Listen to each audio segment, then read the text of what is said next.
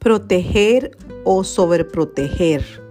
Con frecuencia en consulta me encuentro con muchas mamás o papás que me dicen es que yo quiero que sea más independiente, autónomo, que tenga más amor propio, empoderamiento.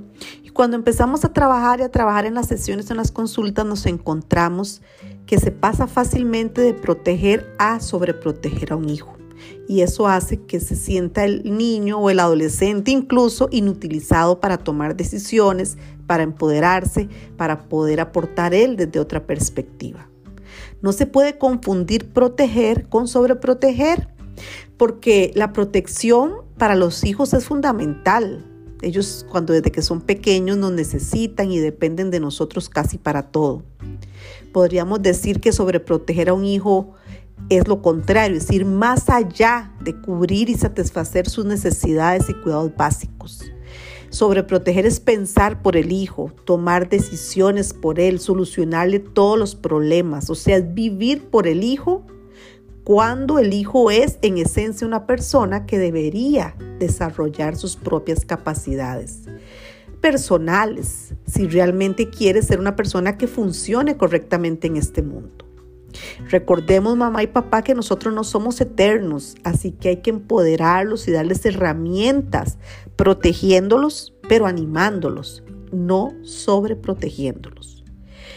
¿Qué hay detrás de unos padres sobreprotectores? Hay mucho miedo.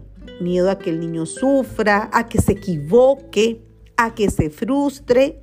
Y se nos olvida que los errores son los grandes maestros por excelencia.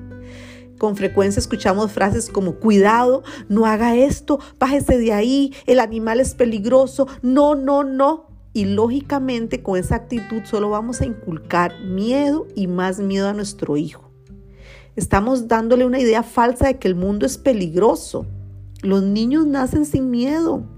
Nosotros somos los que le inculcamos esos miedos por todo lado.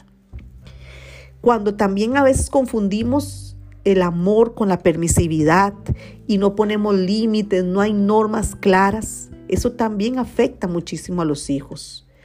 Entonces no se trata de darles o exigirles solo obligaciones, no, hay que tener responsabilidades por edad, realizar aquello que ellos pueden hacer y olvidarse del tema pobrecito, está muy pequeñito, está muy cansado, eh, no se sabe vestir solo y tiene, no sé, 12, 14 años.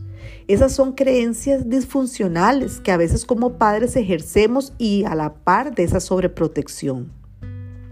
A veces pensamos que sobreproteger a un hijo le va a ayudar su, a su autoestima, eh, que no lo vamos a dañar, pero es todo lo contrario, estamos dañando su salud mental porque no estamos permitiéndole al niño tomar decisiones y equivocarse. El exceso de amor no daña. Ámelo todo lo que quiera, béselo, abrácelo, conténgalo, acompáñelo. Lo que daña es la permisividad y la sobreprotección. En ocasiones escuchamos recomendaciones como no lo chinee tanto, pero ¿qué es chinear? Abrazar, besar, acompañar, ahí no hay ningún problema.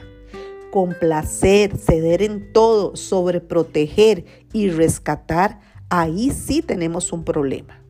Y recuerden que detrás de la sobreprotección vamos a tener personas miedosas, personas dependientes, mucha baja tolerancia a la frustración, si no me sale lloro, me enojo y por supuesto, desdichadamente anulamos todas las capacidades personales, minimizamos al niño.